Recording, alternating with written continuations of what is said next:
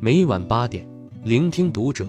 各位听友们，读者原创专栏现已全新上线，关注读者首页即可收听。今晚读者君给大家分享的文章来自作者如梦。卖掉房子，赴美抗癌三千天后，他赢了，但有人却在出租屋里去世。十年前，资深媒体人施永刚在一次普通的体检中。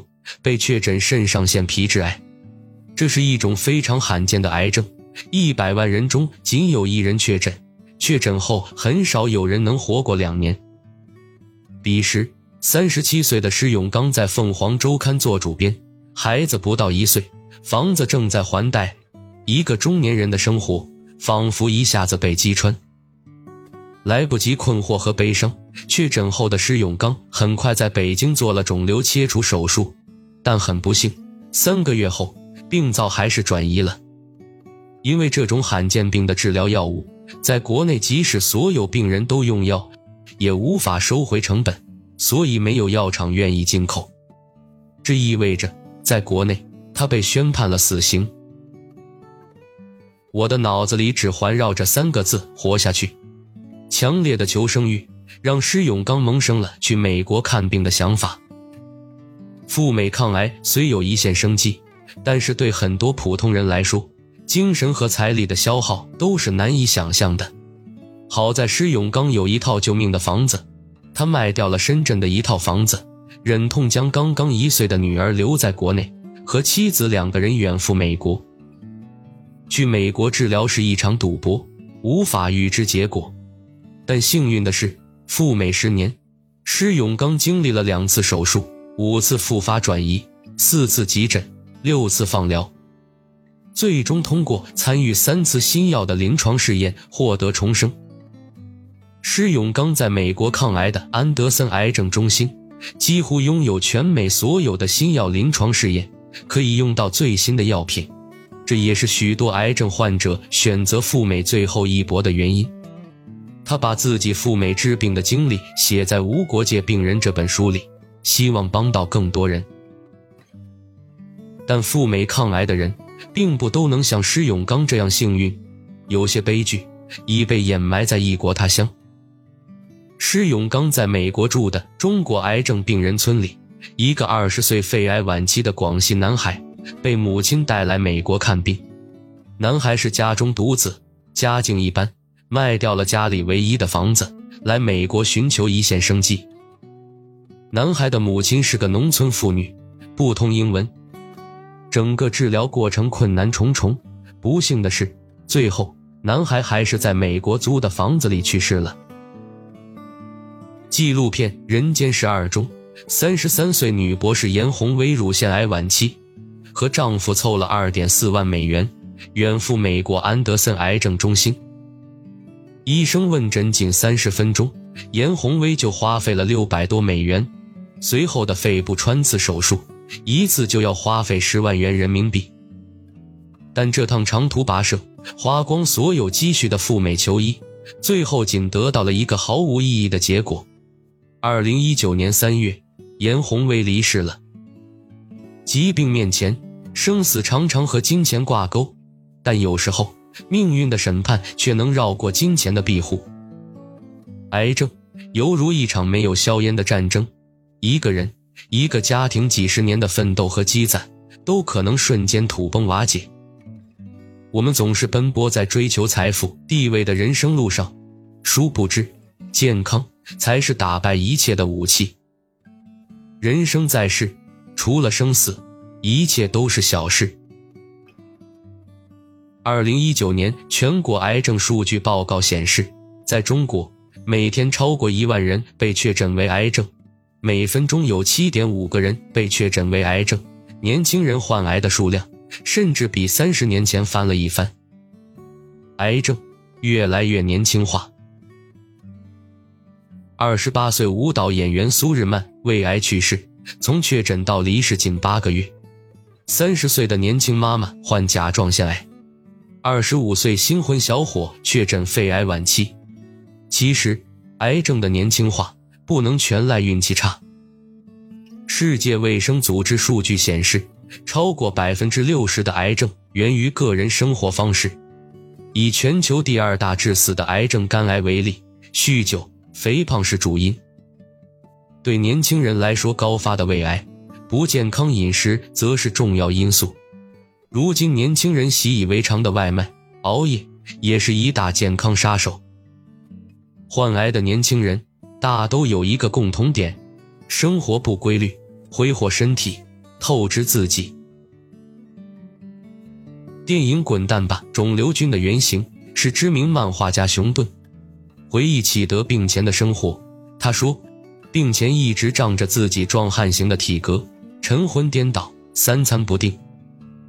K 歌必定刷夜，聚餐必喝大酒，刨去加班，生活的确五光十色。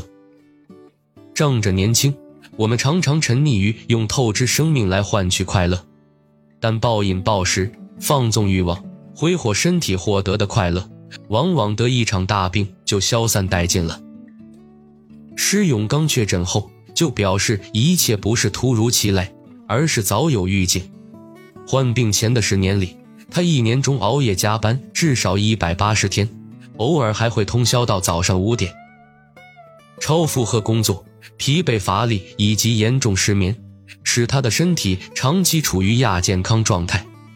网上一组调查显示，成年人连续三个晚上不能保证七到八小时睡眠。免疫系统功能就可能降低一半，所以在你感觉累的时候，很可能就是身体在报警。有研究显示，从疲劳到癌症仅需四步：轻度疲劳到深度疲劳，到重要脏器内部变异，到诱发癌变。在病痛和死亡面前，年轻不堪一击。不要心存侥幸，更不要仗着年轻肆意践踏身体。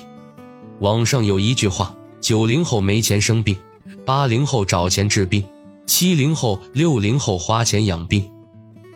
在疾病面前，无论你有多少财富，都要还回去。所以，如果这一年你身体健健康康，有一个好的生活作息，养成了一个锻炼习惯，那你就是在赚钱。前段时间，一条微博引起很多网友共鸣。我长大了。已经是被切过大颗纤维瘤的成熟女人了，我想通了。现在面对任何人带给我的不痛快，我都会微微一笑。你并不值得我为你乳腺增生。这条微博下有条高赞留言更戳心：忍一时乳腺增生，退一步卵巢囊肿，憋一天肝气郁结，气一下甲状腺结节，骂一句心肌梗阻，让一点内分泌失调。相信很多人都有感受，情绪、性格对一个人的健康影响很大。华大基因 CEO 尹烨在圆桌派中也曾讲到，长期情绪不好会改变基因，而我们的基因会累积有害突变，一旦免疫系统没及时捕捉到，就会慢慢发展成癌症。施永刚确诊癌症后，曾看过一位中医，对方表示。这种病来自异于常人的个性和长期的压力。患病前的十年，施永刚就一直处于高度紧张、情绪波动的困扰中。他会无缘由的发火，无奈以及无力感常常充满工作的每个细节。焦虑、压力往往杀人于无形中。心理学上有一个词叫 C 型性格，C 型性格也被称为癌症性格。这种性格的表现就是逆来顺受、爱生闷气、敏感多思，凡事都喜欢往负面想。一个人若是长期处于这种压抑的状态里，身体的免疫系统难免受到影响。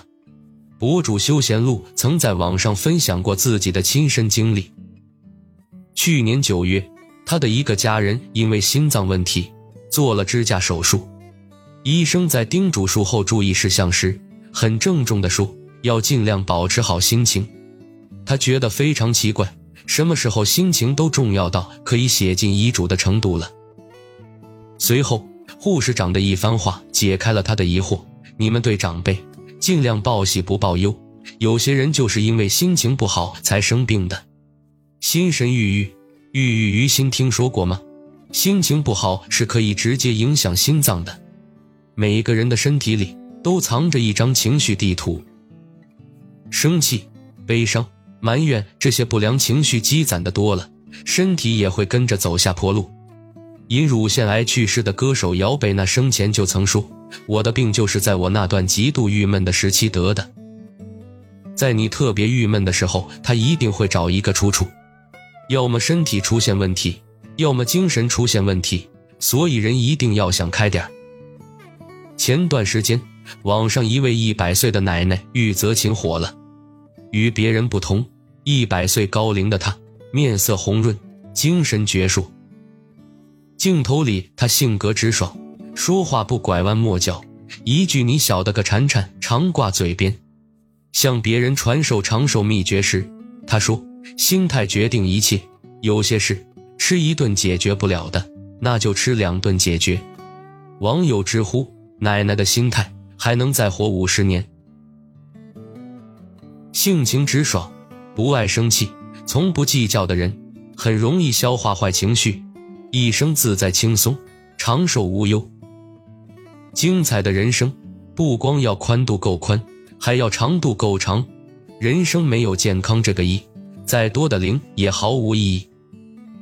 在生死面前，所有的事都是小事。多回家吃饭，累了就早点睡，压力大就去跑步。远离消耗你的人和事，健康才是一个人最大的不动产。不要再没日没夜的加班了，不要再留恋于无意义的饭局了，不要再生无所谓的气了。去爬一次山，去看一场日落。像于娟在癌症日记里写的：“如果有时间，好好陪你的孩子，把买车的钱给父母买双鞋子，不要拼命换什么大房子。”和相爱的人在一起，蜗居也温暖。不是每一个人都能像开头主人公那样幸运。如果有天因为自己的原因让疾病找上门来，我们将如何自处？生活没有那么多假如，也许我们能做的，就是从现在开始，好好的爱自己，拥有健康的体魄，再谈其他。共勉。关注读者。感恩遇见，听友们，我们下期见。